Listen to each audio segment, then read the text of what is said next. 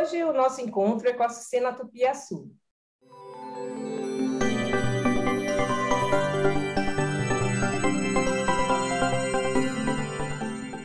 A Sucena, é, ela é bióloga, ela é consultora de paisagismo e ecologia, especialista em saúde pública, gestão ambiental e ecologia, arte e sustentabilidade. E é designer também de sustentabilidade. A Sucena foi professora da Escola de Jardinagem e Paisagismo aqui de São Paulo, do DEPAV. Ela participou do projeto Crer Ser, Germinando a Cidadania. É um curso de capacitação em jardinagem para jovens em vulnerabilidade social. Hoje, a Sucena ela participa de oficinas de jardinagem com foco na saúde mental e hortas comunitárias. Ela também escreveu o projeto pedagógico do curso de paisagismo da Universidade Anhembi Morumbi, é palestrante e autora do livro As Plantas ao Jardim. Eu até tenho o livro aqui, gente, ó, das plantas ao jardim. A Sucena, eu preciso falar para você que eu fui sua aluna da Escola de Jardinagem e achei o meu trabalhinho aqui, que é, o, é a turma 331. Então, foi muito importante esse curso de jardinagem, e assim, ele abriu a minha visão pro, pro paisagismo, para a jardinagem, porque depois eu dei sequência a isso. Então, antes da gente continuar e começar a nossa, nossa entrevista, eu vou passar a palavra para a Ana Paula. Oi, Açucena. Muito obrigada, muito prazer. Que bom te receber aqui no canal. Muito obrigada pelo, por ter aceitado o nosso convite. Eu espero, a gente espera aprender bastante aqui com você nessa nossa, nesse nosso bate-papo. Então, seja muito bem-vinda aí ao canal. Eu que agradeço o convite. Eu estou aqui é, em, na, na Serra da Mantiqueira, a 14 quilômetros a pé de Minas Gerais. Então, eu estou bem na, na transição São Paulo-Minas, exatamente como, as, como vocês, né? Essa, essa, essa mistura boa que forma aqui a Serra da Mantiqueira. Uma região maravilhosa, né? O sinal, né? Coisa linda. É um prazer Nossa, estar aqui com vocês. Obrigada, obrigada, muito obrigada. Você está fazendo a conexão aí São Paulo-Minas, né? É. Isso aí. Uh, eu queria perguntar para você, do Guia das Plantas ao Jardim, guia mesmo, né? Ele é extremamente prático e didático. E eu queria que você contasse um pouco de, de, desse livro, né? O que te motivou a fazer isso? Se você tem projetos de escrever mais uh, sobre isso. Eu percebi que você tem uma natureza poética também. Você fala sobre jardim e saúde, que eu acho que a gente tem muita deficiência ainda de um projeto elaborado sobre isso aqui no Brasil. Queria que você contasse um pouco do livro e dos seus projetos futuros. Tá legal. É, o, o, o, da planta ao jardim ele surgiu a partir das, das minhas anotações que eu dava no meu curso de capacitação profissional para jovens em vulnerabilidade, né? Então é uma a, ideia é uma linguagem bem simples mesmo, porque muitos dos meninos é, não sabiam quase ler e escrever, ou eram aqueles que, que liam muito, muito mal, escreviam muito mal. Então, é uma coisa bem didática mesmo. Qualquer pessoa é, é, capaz, lá tem o passo a passo de como fazer uma estaquia, de como fazer uma mergulhia, mesmo que a pessoa nem leia tanto, né? ela consegue desenvolver algum tipo de trabalho. Né? E aí eu comecei a fazer algumas anotações, e eu era consultora da, do Centro Empresarial naquela época, e a gente fez uma campanha, uma caça ao tesouro, onde tinha que achar as árvores, eram os tesouros, então, com todos os funcionários do, do Centro Empresarial. E aí, como prêmio, a pessoa ganhava um, um guia, que não é o da planta ao jardim ainda, era conhecendo as nossas plantas. E a editora Nobel viu esse guia, ela falou: Nossa, vamos fazer um livro então né? Tá muito bacana. E aí, em 2008, é, saiu a primeira edição pela editora Nobel. Aí, dois anos depois, teve a, a, a segunda impressão, né? a reimpressão. Aí fizeram mais 6 mil livros e, a, e hoje está esgotado. Né?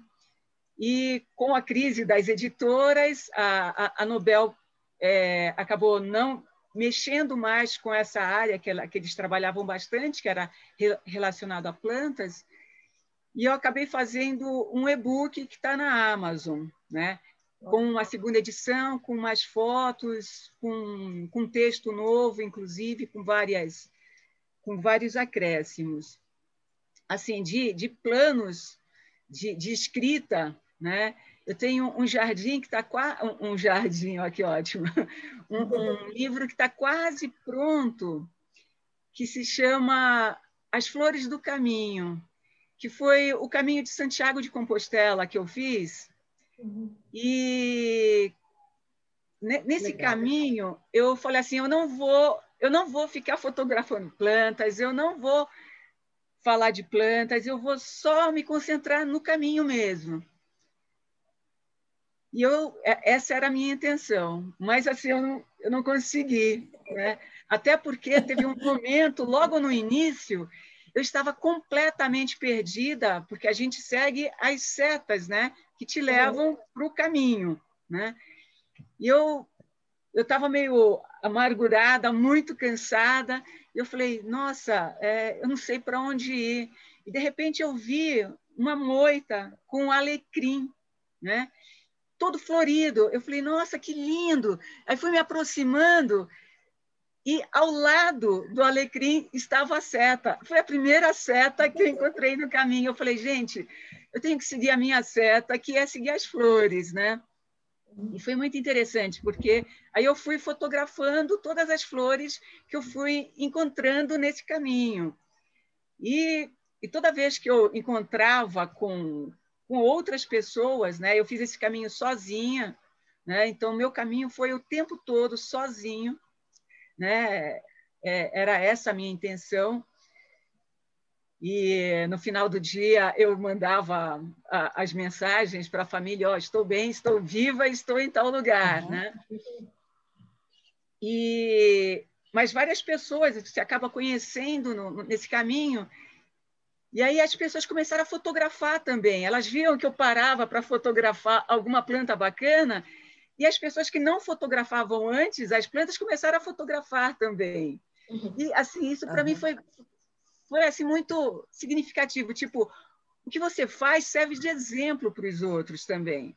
E no final da, né, quando a gente chegou lá em, em Santiago, ou perto, eu era conhecida como a moça das plantas, né? Todo mundo se referia, ah, e a moça das plantas? E a moça das plantas, né? Eu adorei esse apelido. Então eu eu estou fazendo esse esse esse livro e está quase pronto né? Eu pretendo lançar algum tempo desses. Fora esse, tem todo um, um, um, trabalho, um outro que chama O Jardim Ensina, que é a, o uso da jardinagem como ferramenta terapêutica. Né? Então, como é que uma pessoa com síndrome de Down, um autista, uma pessoa que está em depressão, ela consegue é, se conectar com o jardim e fazer aquilo melhorar sua vida, o seu bem-estar, né? Então, eu vou contando alguns relatos dessa minha experiência, desse trabalho da jardinagem como ferramenta terapêutica. E tem um terceiro, é, e tem um terceiro ainda, que é um, um livro chamado A Transformação, que eu vou mostrando a transformação do homem em relação à natureza e a natureza em relação ao homem, né? Então, o que o homem faz com a natureza e o que a natureza faz com o homem. É, talvez esse seja o, o, o, primeiro a sair, porque eu acho que, na ordem de prioridade, né, é uma coisa que a gente precisa pensar muito no agora, especialmente uhum. porque a gente está numa pandemia, num momento em que todo mundo está procurando verde. Né? Eu dei uma aula semana passada para um grupo de, de paisagistas, e eu falo que esse é o momento de expansão do paisagismo, porque eu não, eu não consigo ver as pessoas numa empresa, numa sala fechada, numa reunião. Porque a partir do momento que alguém espirrar ou tossir, as pessoas vai, acabar o clima da reunião, né? Uhum. É, será que a pessoa está? Porque não adianta, mesmo quando terminar, né, essa essa pandemia, a gente a gente ficou marcado. Nada vai ser como como era antigamente, antes uhum, da pandemia. Com certeza os paradigmas que... estão mudando, né? Eu acho que os comportamentos, né? Tudo. A, então, a forma de ver as coisas, né?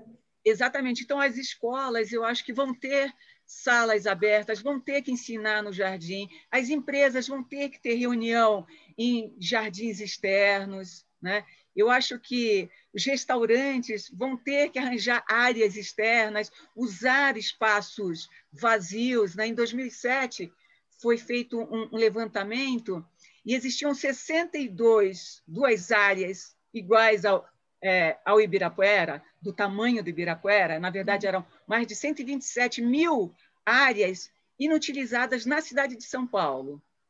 Então está na hora de começar uhum. a utilizar essas áreas, né? de fazer jardins e fazer um ponto de encontro. Né?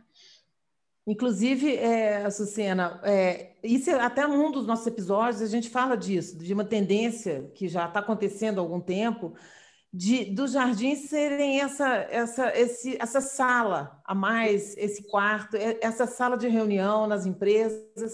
Isso é uma tendência, né? As pessoas é, vão se reunir, com certeza, em todos os, os aspectos, em todos os sentidos, no jardim, né? É, ele vai ter uma função não só é, terapêutica e de, de bem-estar, mas também de, de prática, né? Sim, não, com certeza. De saúde, né?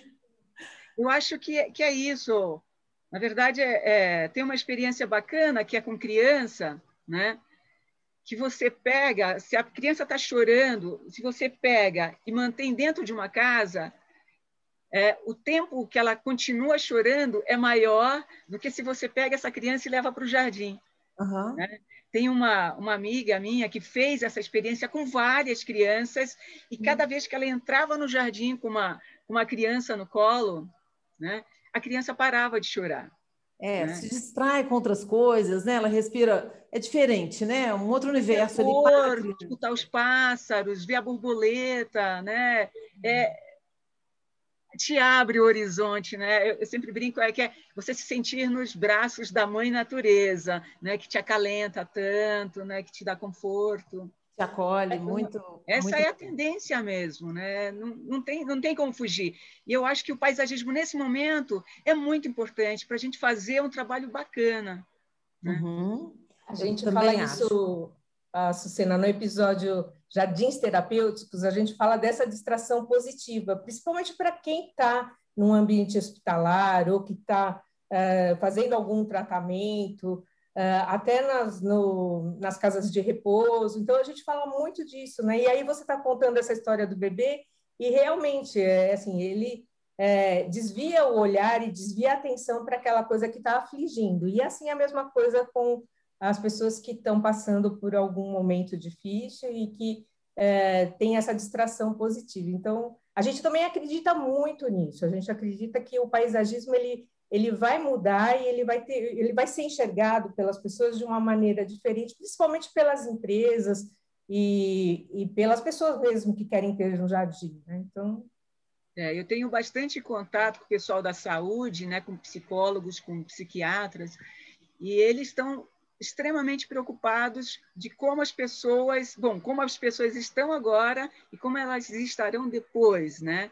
Então, é, estar no verde, estar no jardim, estar em praças, parques, vai ser muito importante. Existe um trabalho muito bacana que é feito no Japão, que chama banho de floresta, né? e que eles medem os neurônios, eles, medem as as células que, que produzem imunidade, e eles comprovam que você ficar né, é, duas horas no meio de um verde, no meio da, das árvores, ela pode te proporcionar até dois meses, melhorar a sua imunidade por dois meses. Né? Então, é, é comprovado cientificamente isso, né? que faz bem para o corpo, faz bem para a mente, e, e é, é um caminho que a gente tem que seguir mesmo. Não tem outro, não existe outro. Acho que a gente não tem uma segunda opção. É não existe, né? Porque é, essa pandemia trouxe esses ensinamentos mesmo. A gente é esse caminho, não tem outro a ser feito. A gente melhora a nossa interação com a natureza em todos os aspectos, ou então outras pandemias surgirão, né? Outras lições da própria natureza a gente vai ter que aprender de alguma forma, né? Com certeza, com certeza. Mas, Mas, Açucena, olha só, no seu livro, você, né, nesse, no livro da Planta ao Jardim, você fala é, muito sobre os aspectos gerais de um jardim, né? Então, eu queria saber de você o que, que você considera é, indispensável para se ter um jardim saudável. A primeira coisa é entender a área, a natureza que você vai mexer. Porque sempre assim, até eu dei aula e, e, e não pensava nisso, né? Eu sempre falava assim, qual que é o seu objetivo ao fazer o jardim? Qual que é o objetivo do jardim? Mas eu nunca pensei em qual que é o objetivo da área. Então eu vejo uhum.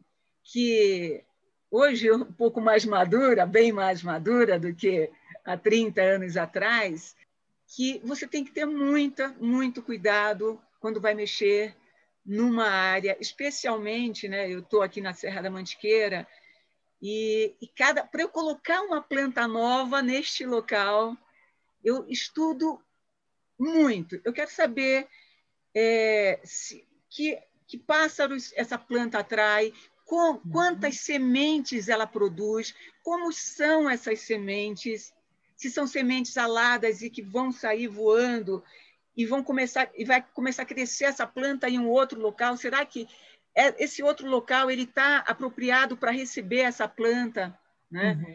Então eu acho que assim o respeito ao ambiente é a primeira coisa, né? É... Eu sempre falo, veja tudo que tem no entorno e que está bonito e que não não está comprometendo a área, né? Então eu acho que o respeito é a primeira coisa. É, eu sempre achei que a, a a manutenção era mais importante do que o projeto. Eu trabalhava com projeto, eu fazia projeto, né? Mas eu sempre falei assim, não, mas a manutenção é mais importante do que o projeto. Porque uhum. às vezes você faz um projeto incrível, mas não consegue fazer a manutenção. E aí o jardim, em pouquíssimo tempo, ele acaba. Uhum. Né? Eu, eu acho que o paisagismo ele seguia um pouco o conceito da arquitetura, em que tem essa, que na, na minha na minha concepção, é um erro, né? De ser uma coisa elitista para poucos. Ah, eu quem contrata um paisagista? Ah, quem tem dinheiro? Não, nós somos seres sociais, a gente quer o jardim para conviver, para encontrar com o outro. E o jardim tem que ser simples. Né? Quanto mais simples o jardim, mais bonito ele vai ficar. Né? Quanto menos você exigir né? Eu, eu, trabalho muito no conceito de jardim sustentável, que é o jardim uhum. que você não precisa cuidar todo dia. Se você, por exemplo, se você Sim. faz questão de ter uma planta, fala assim, não, essa planta aqui é um chá que eu adoro e que dá muito trabalho. Então, é, essa planta, ela tem que ficar no caminho para você passar por ela e ver, porque ela vai dar mais trabalho que as uhum. outras, né? Então, assim, é, o jardim sustentável, né, são plantas apropriadas para o local, né, quanto à quantidade de sol, ao tipo de solo, à umidade, ao vento. Então, eu não vou escolher as plantas que eu gosto, mas as plantas que vão bem naquele local. Né? Uhum. E, e as pessoas Pode falar. Quer dizer, primeiro, eu acho assim, é, um equilíbrio entre manutenção e, e, e, o ideal né, paisagístico, no caso, o ideal estético, né? Então, esse, isso é muito Exatamente. importante, porque, como você fala, se você faz um jardim que é lindo, mas que, que as pessoas depois não, não, não, ou vai ficar uma manutenção muito cara, ou é uma coisa realmente muito específica que a pessoa tem que saber ali como lidar, ou, ou tem que contratar uma mão de obra que saiba como, como lidar com aquele jardim, isso acaba uhum. inviabilizando a médio e longo prazo aquele projeto. Que às vezes você não tem a mão de obra especializada. Não tem curso de jardineiro, de formação de jardineiro. Né? Quantos cursos de, de formação de, de jardineiros tem no Brasil? Né? É. Fora o, os cursos do DEPAV, que a Escola de Jardinagem ela começou como capacitação de jardineiros, a gente não encontra muitos pouquíssimos. É. Então você faz, né? A coisa que eu mais recuso, né? Até meio pedante da minha parte falar isso, mas a maior parte dos, dos convites de trabalho eu recuso. A pessoa chega numa área como essa que eu estou, fala, ah, eu quero fazer um jardim, eu falo, mas o jardim já está pronto. Você precisa colocar um banco para sentar, para ver se para conviver com esse jardim. Talvez é, limpar um pouquinho para você circular, fazer uma trilha, colocar uma iluminação para você trabalhar à, à noite, para você aproveitar essa área à noite.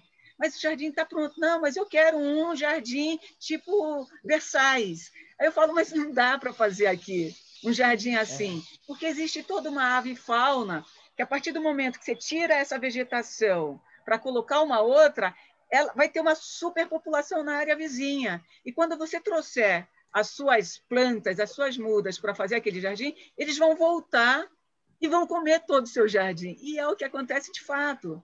Né? Então, uma área que está em equilíbrio, você tem que manter o equilíbrio. Né? Você tem que manter o que já está bonito, o que já está. E é dificilmente você encontra uma lembrei... mão de obra especializada. É, eu, eu, fico pensando o seguinte: em primeiro lugar, se as pessoas estão preparadas para isso, né? Então, assim, quando um é. cliente te, te procura, nos procura, nem sempre eles estão preparados para essa coisa. Eles têm uma, uma, uma visão puramente estética ainda. Eu acho que isso é uma evolução, as coisas estão melhorando cada vez mais, as pessoas estão se conscientizando mais e, e, e gostam assim, querem. Existe um modelo meio pré-formatado de beleza e de, e de desejos, né? É, uhum. das pessoas em relação aos seus jardins. Então, quando você fala esse jardim já está pronto, né? Nem todo mundo está preparado para isso. Né? Eles querem um jardim de Versalhes, o gramadão, né? Então, e às vezes não precisa, né? A própria natureza já desenhou aquela, já, já fez o projeto, né? Já está pronto, né? Eu costumo falar que a natureza Mas... é o melhor paisagista que existe, né? É. Vai trabalhando ao longo do tempo. É, com paciência, né? E sabedoria, né? É, exatamente. Mas indo um pouco a fundo do que isso que a Cena estava falando, do que a gente está conversando, eu outro dia estava numa reunião de condomínio, né? E, e, o pessoal queria fazer a iluminação da pista de caminhada e assim, é, e ali é, muitos pássaros, né? Eu falei, gente, vocês vão fazer a iluminação da pista de caminhada alta, vocês não vão permitir que esses pássaros durmam aí nas árvores, né? E aí esses pássaros vão migrar para outro lugar e aí as pragas vão começar a vir nesse nesse bosque. Gente, precisa pensar muito nisso. E assim, eu fui assim, quase enxotada, né? Porque assim, as pessoas não acreditam que é isso, né? Que acontece isso. Eu falei, gente, vocês precisam acreditar nas pessoas que sabem sobre isso, porque a gente não está inventando uma história, isso é real. A gente vê até agora com esse problema da pandemia a questão lá da Amazônia, né? Então, assim, esse desmatamento ele está provocando alguma coisa, um desequilíbrio, né, no, no ecossistema. Então, a gente tem que pensar muito, remover uma planta, é, e aí colocar uma planta, mas perguntar, será que ela é daqui mesmo? O que, que eu vou fazer para ela viver bem aqui? Então, assim, são, é, é, um, é um questionamento que todo mundo que mexe com planta, né, assim, eu acho que isso, né, tem essa, essa sensibilidade para isso, e que é isso que eu acho que a gente tem que provocar nas pessoas, né, essa educação, uma educação ambiental, mas com essa sensibilidade, né? Não, com certeza. Não, a iluminação, né, ela tem que ser muito, muito, muito bem trabalhada, né? É, eu sempre comento com os meus alunos um, um, exemplo na rua que eu moro, em São Paulo, né, que é na Rua dos Ingleses. Tem vários jacarandás. E no meio uma, da copa de um deles tinha um poste de luz. Aquele jacarandá, ele florescia o ano inteiro, porque a, a luz ela é um, um fator importante no florescimento. Só que esse jacarandá foi o primeiro a morrer, porque ele produziu, né, ele foi esgotado com aquela quantidade de luz poste no meio da sua copa, que ela já produziu todas as flores e todos os frutos e sementes que ela teria que, que desenvolver, que, que fabricar ao longo da vida. Então, a primeira que caiu foi essa, as outras estão lá. Então, realmente é, é super importante a, a, a iluminação. Não dá. Tem gente que coloca a iluminação e deixa a noite inteira. Isso é um, é um crime, realmente, porque a, é. os pássaros eles precisam né, de, do escuro, eles precisam do silêncio, eles precisam viver. Aliás, nós também, né? Nós também, isso que eu ia falar. Silêncio, né? Eu ia falar assim que o começo da pandemia ele foi muito marcante, mas assim, ao mesmo tempo, essa coisa do silêncio, né, foi, fez tão bem E é lógico que a pandemia não é boa, né? Isso não estou falando que, mas esse silêncio a gente precisa adquirir, a gente precisa buscar esse silêncio. Isso, né? Eu acho que às vezes as pessoas estão tão assim agitadas que esquecem é, de reconhecer que a gente precisa mesmo de um pouco de paz, né? Exatamente. Imagina que seja torturante, né? Imagina a gente se colocar num lugar onde não existe esse momento o, o, natural, né? O, o, a hora, um momento de descansar, um momento de, do trabalho, um momento de estar, de estar em alerta. E imagine isso nos pássaros em relação à natureza, às árvores, né? Uma, como você fala, uma planta iluminada 24 horas por dia é uma tortura, né? É, uma coisa que eu, que eu, brinco, que eu brinco bastante, brinco não, né? Eu falo brincando, mas é sempre meio sério, né? Uhum. É que vários, aqui, aqui na, na, na Serra tem muito manacá. E o manacá, é. ele muitas vezes ele tem alguns galhos secos. Aí a pessoa fala, ah, eu não posso arrancar esse galho seco. Aí eu falo, pô, mas esse galho seco, ele serve para tantos pássaros descansarem, né? Olha, aí eu até comecei a fotografar pássaros em galhos secos, para mostrar a importância dos galhos secos, para formar o abrigo, né? para eles terem um local realmente de descanso. Né? Então, tudo, tudo é importante. Cristina, falando um pouco dessas perturbações aí da natureza, né, que vão acontecendo, eu queria que você falasse um pouco das plantas invasoras, porque você faz um, uma observação no seu livro, né, você faz uma comparação muito interessante, é, que as plantas invasoras são que nem aquelas visitas que chegam uh, num momento inoportuno na sua casa, né? Elas chegam sem pedir de licença, vai colocando uh, o pé na mesa e aí pegando comida falando da geladeira, alto. enfim, vai falando alto. E eu queria que você falasse um pouquinho delas, porque uh, entre as invasoras existem as herbáceas e até árvores que são invasoras, né? Eu queria que você falasse um pouco como que a gente pode evitar essas infestações e como a gente pode fazer esse controle, né, das plantas invasoras. Tá, eu, eu, eu atualmente eu fiz um concurso com meus alunos que eu falava, eu não quero chamar de plantas invasoras, né? E aí o concurso, fiz uma, um, um, concurso com, com, os alunos, cada um deu uma, um, um, nome e o que ganhou foi plantas encheridas. É, legal, muito bom. Então, até, até eu falo, porque assim, às vezes, o que, o que é uma planta invasora? Né? É aquela que nasceu sem que você plantasse ali. Né? Uhum. Eu falo, ah, é uma planta encherida, o que, que você está fazendo aqui? E, e muitas vezes são plantas super legais, mas que naquele lugar ela está inadequada. Então, eu sempre falo, assim, se a gente pegar, por exemplo, de gramados, né, as plantas invasoras que acometem áreas mais planas, com plantas mais baixas, que são mantidas mais baixas, 90% elas só se multiplicam por sementes. E a semente vem né, da flor. Então, uma coisa importantíssima é você não deixar essas ervas enxeridas florescerem. Né? Parece, parece horrível isso que eu estou falando, né? não deixa florescer. Mas é que se ela florescer, ela vai produzir um monte de sementes, né? e essas sementes vão para todos os lugares. É, é, as plantas enxeridas ou invasoras, elas não foram modificadas geneticamente. Elas são mais fortes por natureza. Ela, ela dá de 10 a 0 numa planta que foi totalmente modificada para ter é, mais pétalas, para ter mais cheiros, para ter um tamanho X, uma cor Y. Então, essa é muito mais frágil. A, a, a enxerida, não, ela, ela se vira sozinha. Né? Abrir um espaço, ela vai e ocupa. Então, a primeira coisa é, então, é não deixar florescer.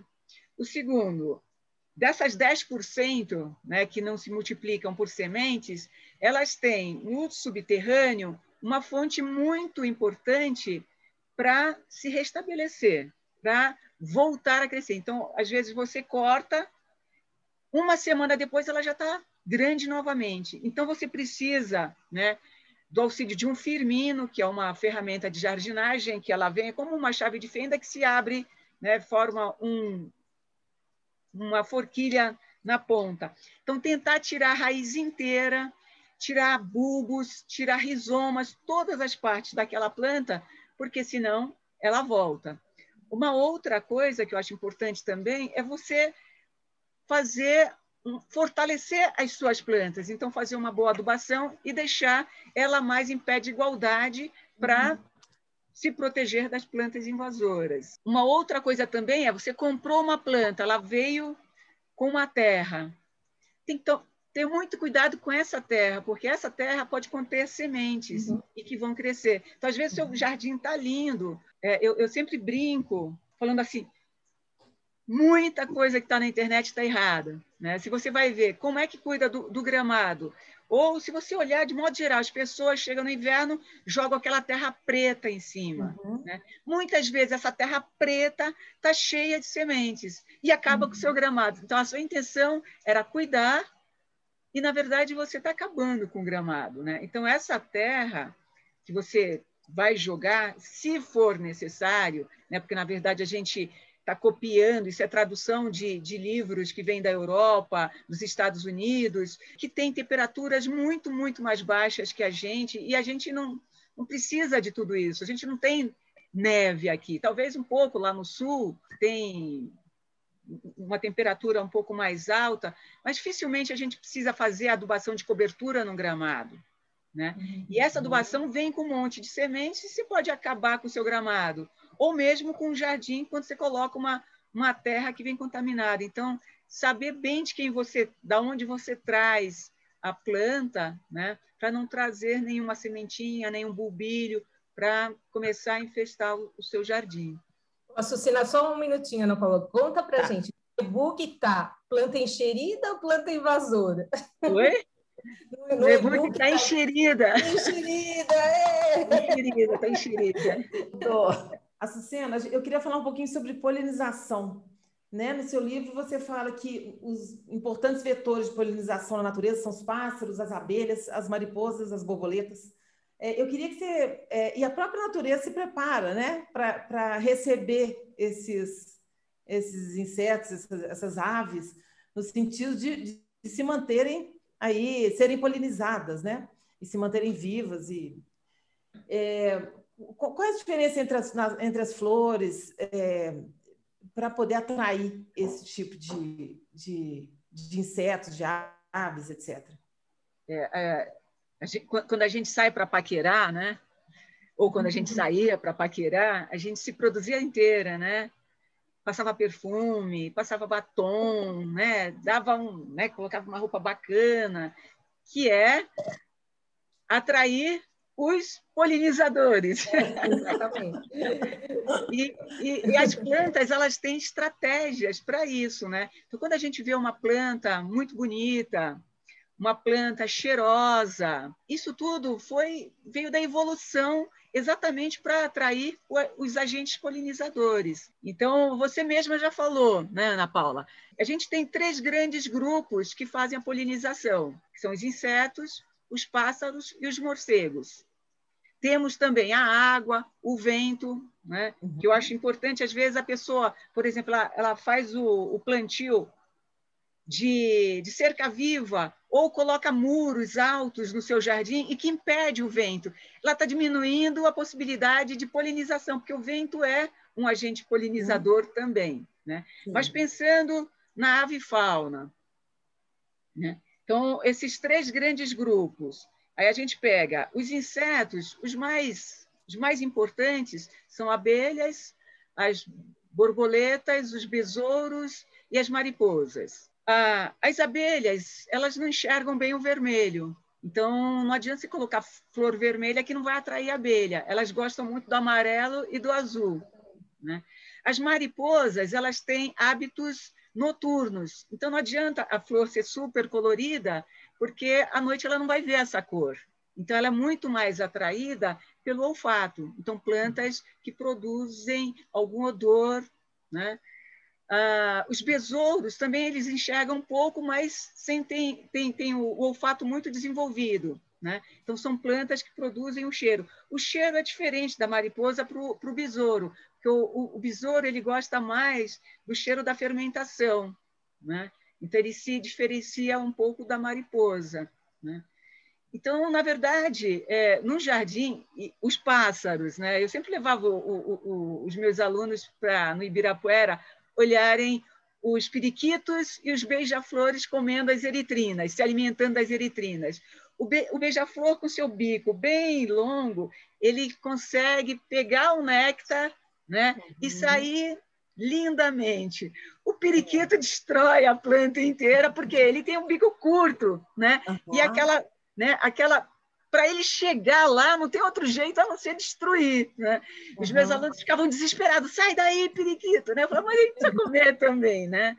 Então, é. É, os morcegos, eles, eles também têm hábito, como as mariposas, têm hábito noturno. Então, também não adianta colocar nada muito bonito, colorido, porque ele vai muito mais pelo olfato. Né? Então, quando você quer atrair agentes polinizadores, é, a primeira coisa é sempre oferecer alimento. Né? Uhum. Então, um bom planejamento para que você tenha flores o ano inteiro. Então, tem algumas plantas, tipo hibisco, malvavisco, algumas tumberjas, tumberjas que florescem praticamente o ano inteiro. As fucélias, né? Que os beija-flores amam, né? Também. Nossa, Gente, incrível. Você coloca ele. Amo. é, não só os beija-flores, eu, eu amo as é. né? É, é assim, porque eu tenho uma experiência muito legal de uma, de uma aluna que me trouxe um pedacinho de galho de uma, de uma Russélia e falou assim, Cena, o que, que é isso? Eu falei, não tenho a menor ideia, né? Um galho, você não, como é que você vai saber? Eu falei, mas me dá esse galho aqui que eu vou, vou ver o que, que é. E era uma Russélia. E dessa Russélia, o jardim da minha casa tem uns 5 metros de Russélia. Aqui em São Chico tem Russélia. Os meus amigos, quase todos, têm Russélias daquele único galinho que aquela minha aluna trouxe. Né? É, eu falo, somos todos parentes, né? A partir... Não, e, e para vo você ver o poder que nós temos né, nas mãos, né? De um galho, é. você fez um jardim inteiro, né? É, eu fiz até um vídeo, tá no, no meu canal, que chama, né? Da, da, das Juscélias lá, que tem gente ganhando dinheiro de vender as mudas que foram feitas. Essa aluna, eu nem lembro o nome dela. Né? Eu não posso nem agradecer. Mas ela está aí presente mas, de alguma forma, né?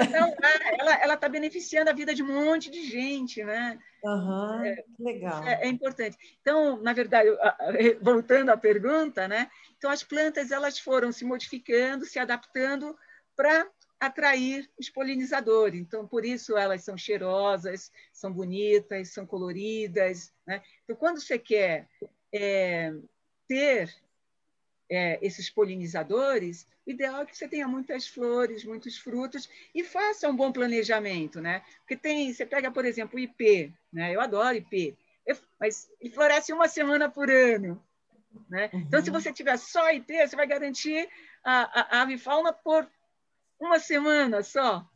Né? Uhum. É... É. Então, o legal é você realmente. Desequilibrar, né? Exatamente. O que floresce em janeiro, em fevereiro, em março, abril, ter sempre um jardim oferecendo alimento para os pássaros, para os insetos, para os morcegos, que são polinizadores incríveis também. Aham. Legal. O Açucena, falando do, um pouco agora do, falamos dos alimentos, né, do, do, da natureza aí para os pássaros, né, para a nossa fauna. É, queria que você falasse um pouco também sobre a saúde das plantas, né?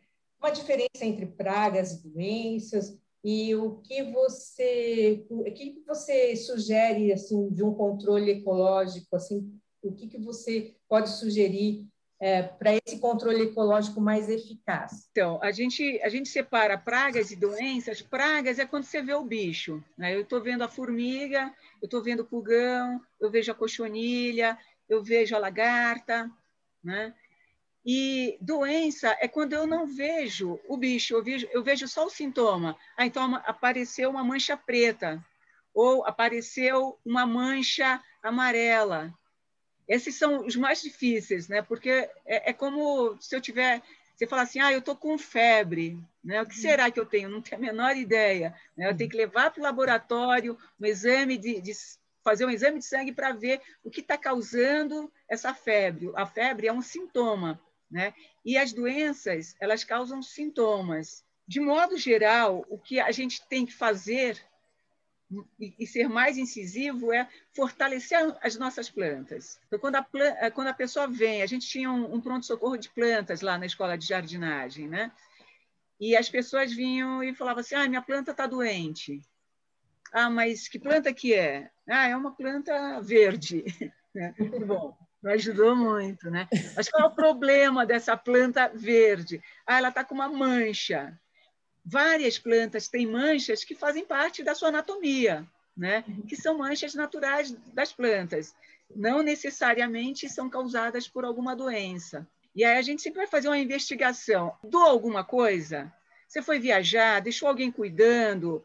Ou você trouxe alguma planta nova para sua casa? Sempre a gente vai fazer uma investigação para ver que muitas vezes o problema nem é a praga ou doença, são as condições ambientais. Então, a planta que precisa de muito sol, que foi colocada na sombra, uma planta que não aguenta a, a, o vento e foi colocada no local onde tem uma corrente de ar muito forte.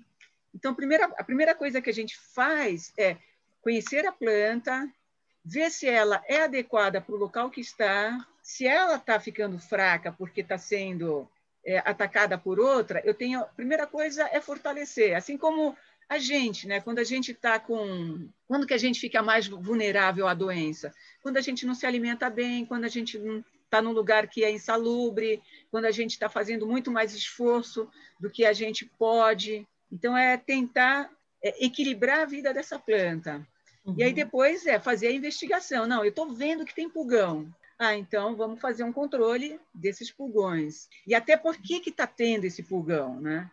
Então, por exemplo, pulgão e cochonilha, ela, eles aparecem muito em local onde a planta fica abafada, sem muita circulação de ar. Então, em áreas internas, onde a planta não tem uma ventilação boa. E aí eu sempre, assim, se é isso, é, a gente a primeira coisa que eu falo é a última vez que eu, eu sempre eu, eu, tenho morado aqui um pouco em São Chico e um pouco em São Paulo. E quando eu chego em São Paulo, eu sempre, ai meu Deus, deixa eu ver como é que estão as minhas plantas, né? Então tinha uma uma justiça que estava lá e que ela estava totalmente atacada por lagarta.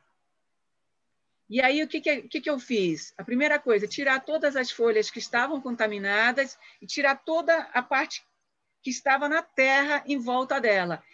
Né? Eu até mostrei para a senhora que estava cuidando das minhas plantas, disse, olha, quando cair uma folha, levanta e vê o que tem embaixo. Então, são, são bichos que não aguentam a incidência de sol direta e que criam abrigos né? Uhum. para se proteger durante o, o, dia.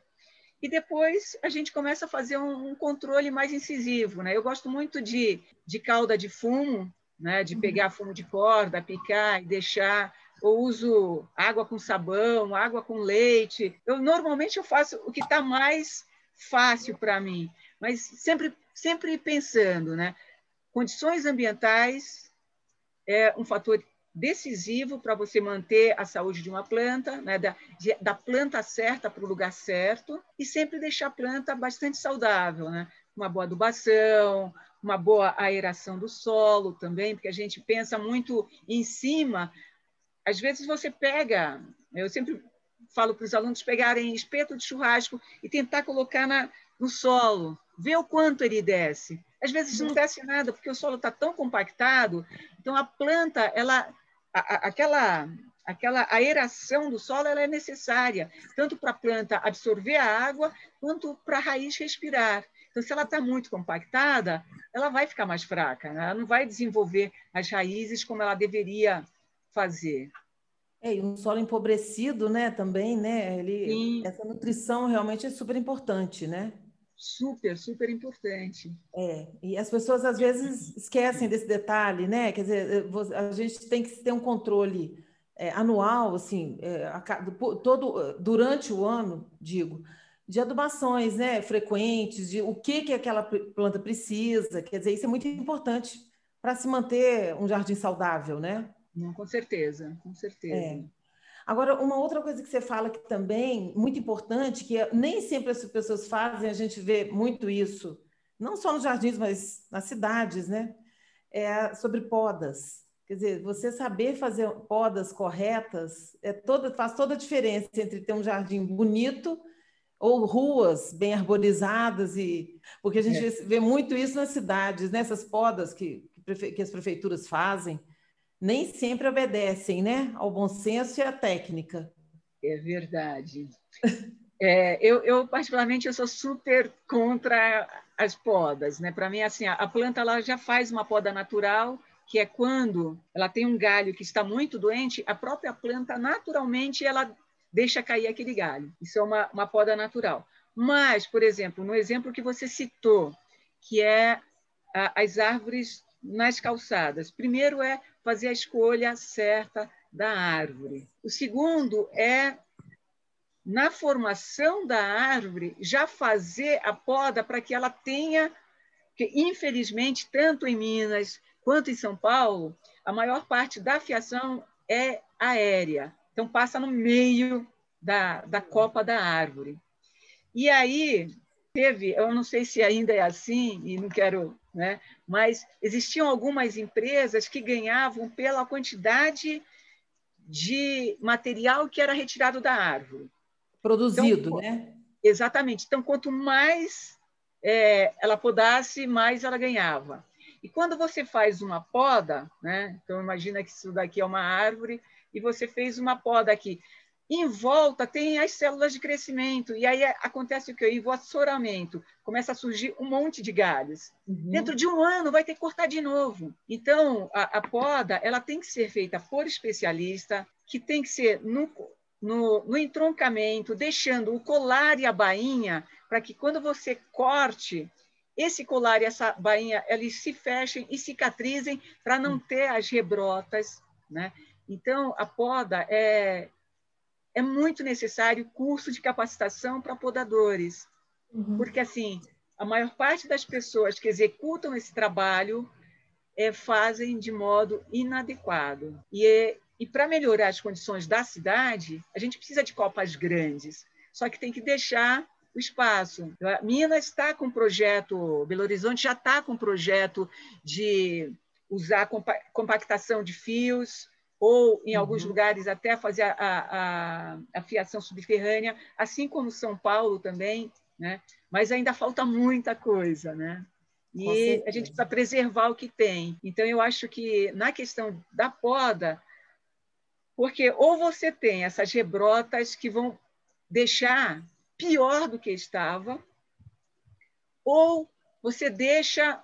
Né? Então, se o galho estava aqui, você cortou aqui e não no entroncamento, isso daqui vai ser madeira morta.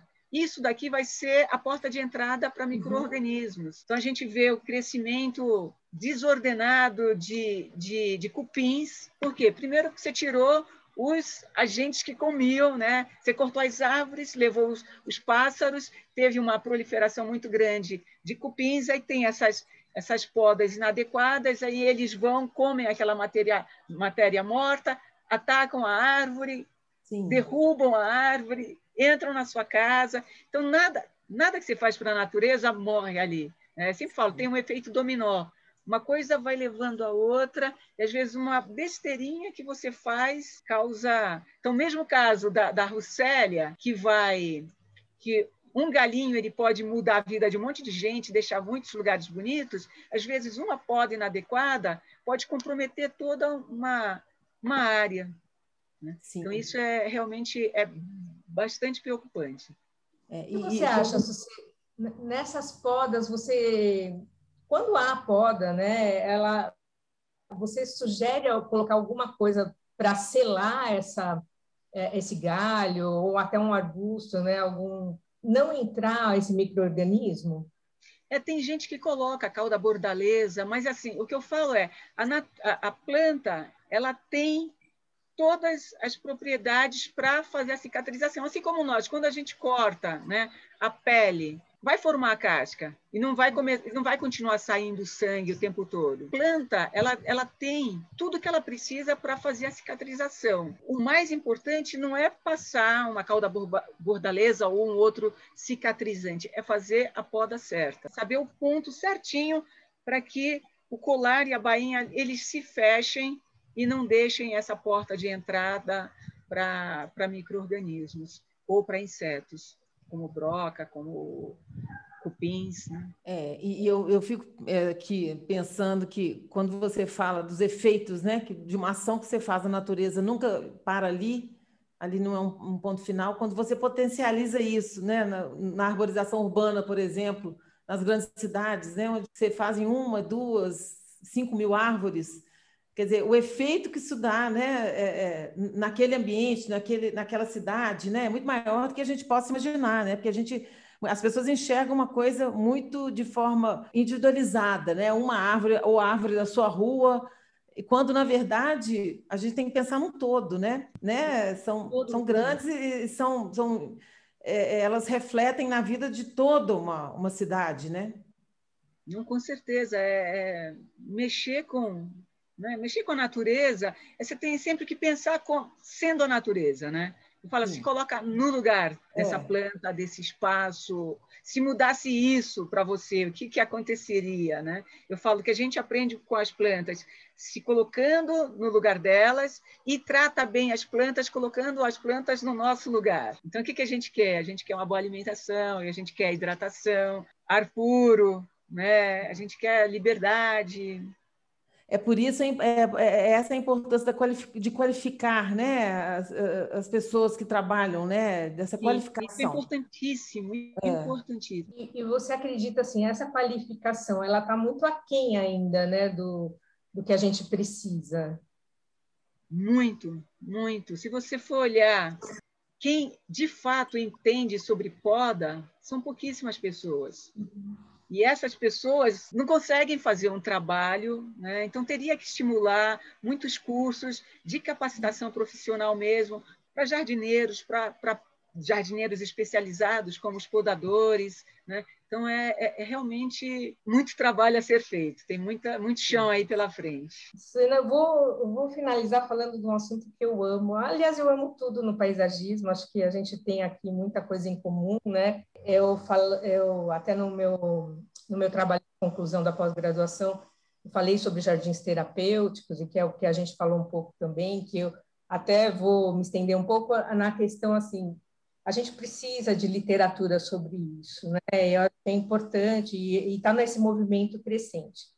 Mas a pergunta ela vem mais nessa tendência mundial das hortas comunitárias e fazendas urbanas, que a gente a gente percebeu assim, eu, andei pesquisando isso há uns três anos atrás e a gente tinha muito pouco esse assunto aqui. Eu percebo que agora a gente vê mais esses assuntos serem, sendo abordados na mídia, e a gente vê ações né, de hortas urbanas, fazendas urbanas. E qual é a sua visão disso? Eu já percebi que você tem um trabalho também, parece, de hortas urbanas, né? E, e eu queria que você contasse um pouco desse trabalho e, e se esse é um jeito da gente perceber as pessoas, esse jeito de cuidar e ser cuidado, é, de, de perceber que isso é um caminho para a saúde e para a cidadania, que é um, é um movimento de educação ambiental. Então, se você puder é, falar um pouco para a gente sobre o seu trabalho e sobre essa questão aí das hortas urbanas. É, eu acho que, que, que, as hortas urbanas e as, né, de modo geral, plantar e acompanhar o crescimento, é, é pena que não dá para quantificar o, o, sorriso, né? Mas está com um grupo e aí você fala, ah, vamos preparar o solo que a gente vai fazer uma, uma horta aqui, voltar em uma semana e ver um verdinho saindo, depois de duas semanas, aquele verdinho crescendo, depois de um mês, um mês e meio, dois meses, pegar aquele verdinho que cresceu e comer, é sensacional. Primeiro, porque você sabe a qualidade da água que você jogou. Você sabe como é que você fez a adubação. Porque tem gente que fala, ah, não, mas eu, eu como muitas hortaliças.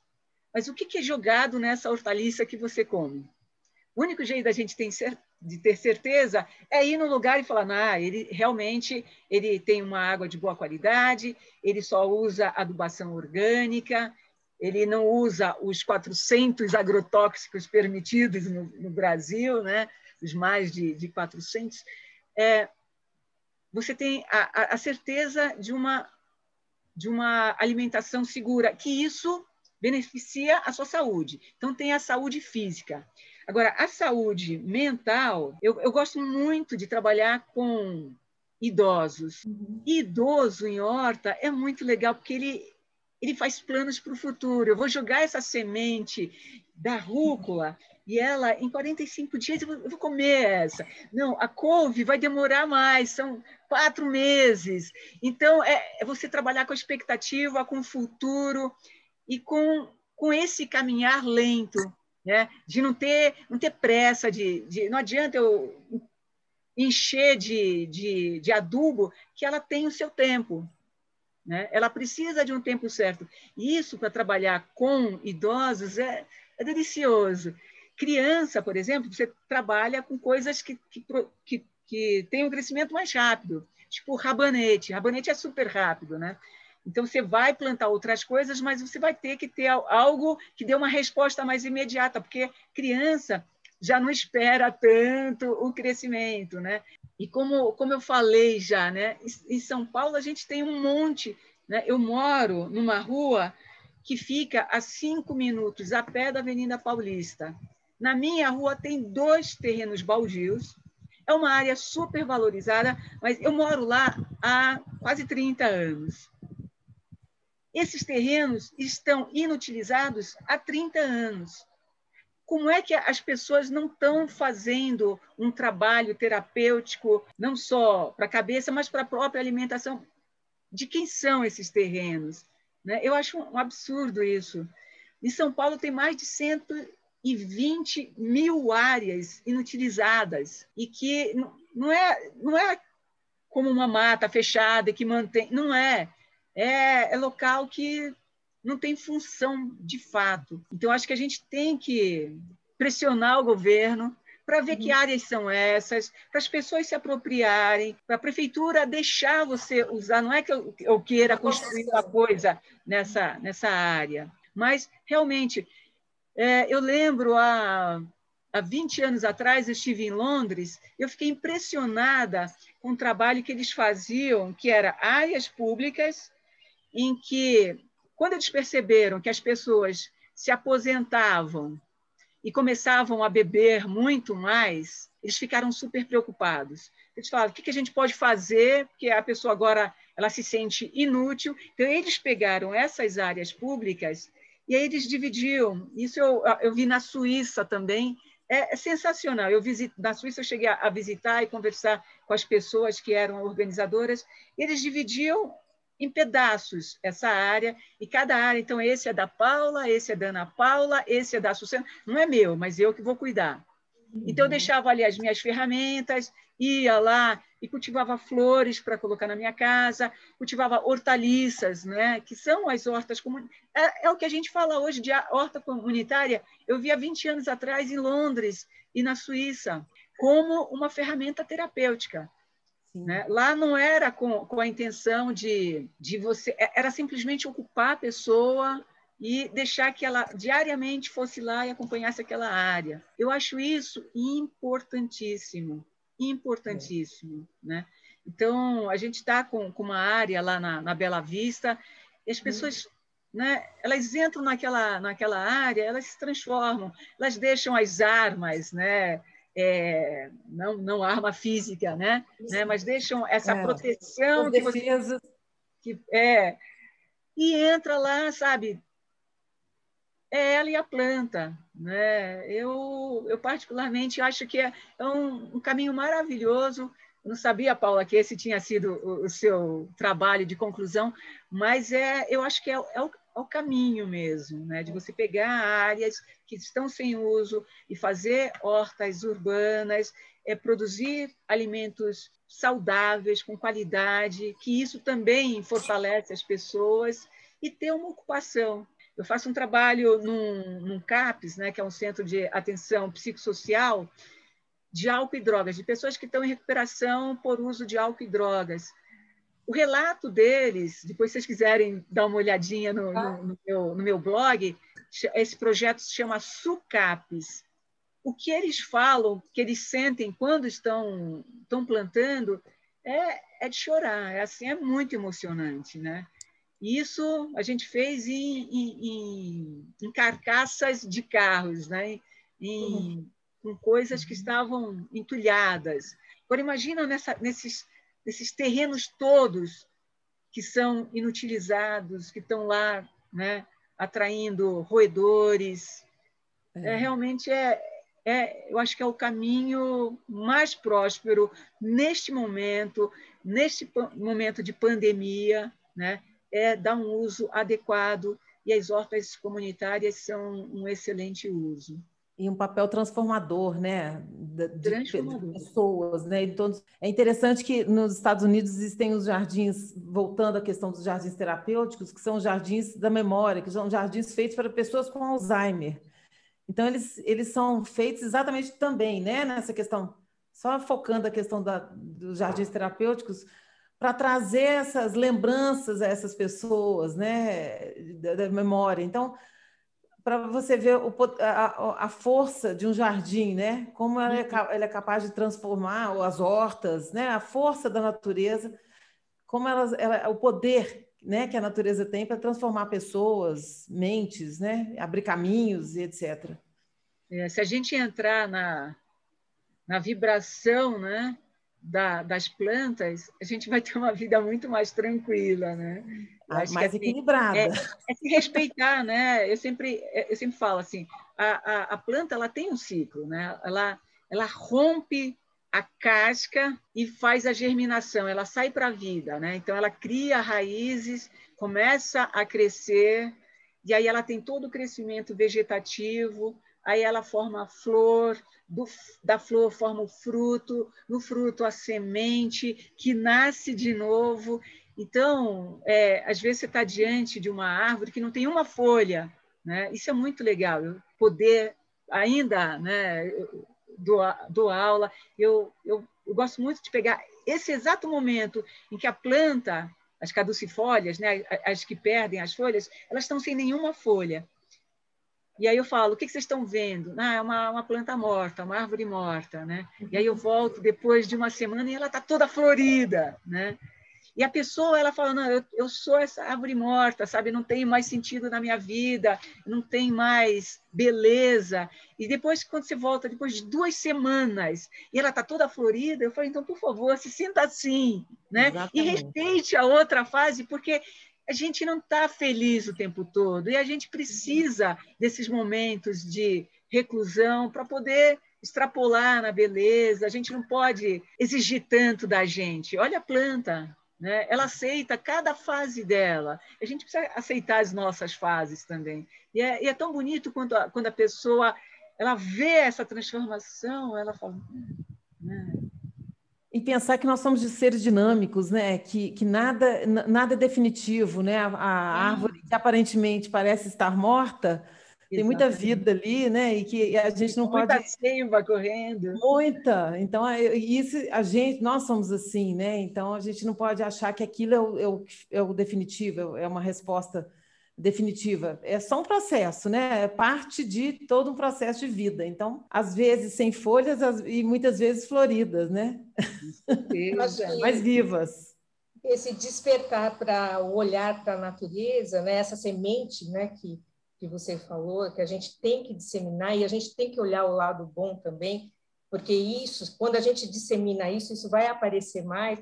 É, esse, esse despertar para a natureza, para esse movimento, vai fazer com que as pessoas olhem mais para os outros, né? Então, é, então, quando eu falo assim, ah, cuidar e ser cuidado, é muito importante isso, porque a gente vai despertar esse olhar fazendo esse trabalho que hoje a gente já está vendo em algumas comunidades já já está existindo essa questão do jardim terapêutico, da horta urbana, que vai fazer o diferencial, Açucena. Eu acredito muito nisso e a gente defende muito isso aqui no canal também. A gente sempre está falando e abordando isso.